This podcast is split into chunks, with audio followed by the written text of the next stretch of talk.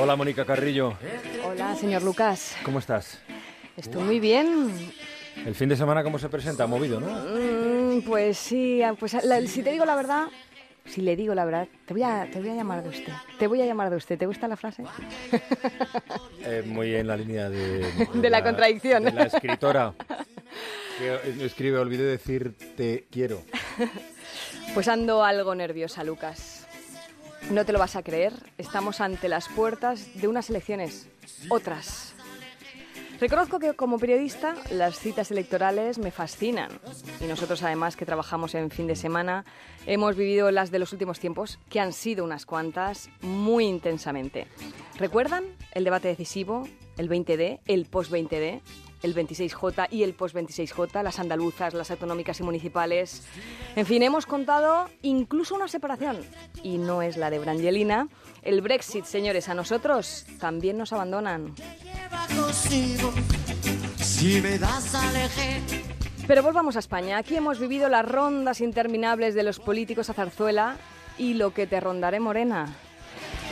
Toda esta coyuntura especial, el escenario electoral que no llega a desmontarse, el andamiaje en funciones perenne, el discurso mitinero sin fin, las rondas de contactos, las visitas a Palacio, todo eso me ha hecho pensar, pueden imaginar, en que estamos instalados en las elecciones. Y entonces me surge una reflexión matemática. En España, el límite para convocar elecciones tiende a infinito. entre tú y cielo, donde Ay, la importancia de las elecciones y cuánto estamos manoseando el término. Me pregunto si quizá no estaremos desvirtuando su sentido. Verán, las elecciones son para elegir. Disculpen la sentencia de Perogrullo, pero a veces parece que se nos olvida. Vivir es elegir. Nuestra vida se construye a base de elecciones.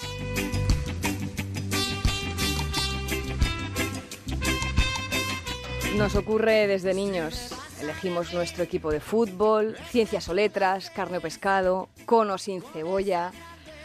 Elegimos nuestra profesión, la pareja, soltero o casado, por la iglesia o por lo civil, cono sin hijos, colegio público o privado. Elegir, elegir.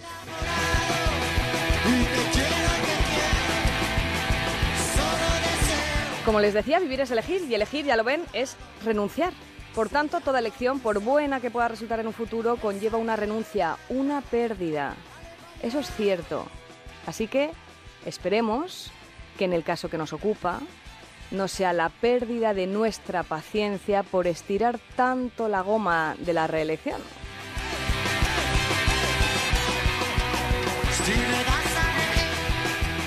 Si me dan a elegir, yo me quedo con sumas que no restan. Me quedo sin mentiras. Me quedo con el humor con H y con el amor mudo.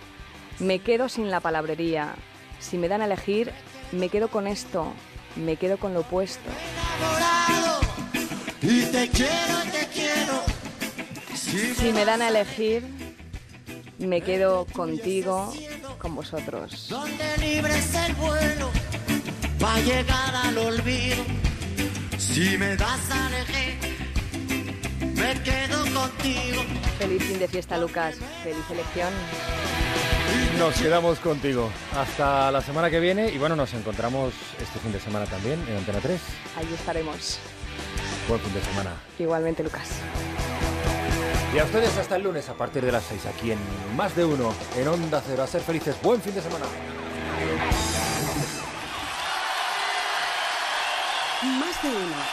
Juan Ramón Lucas y Carlos Alsina.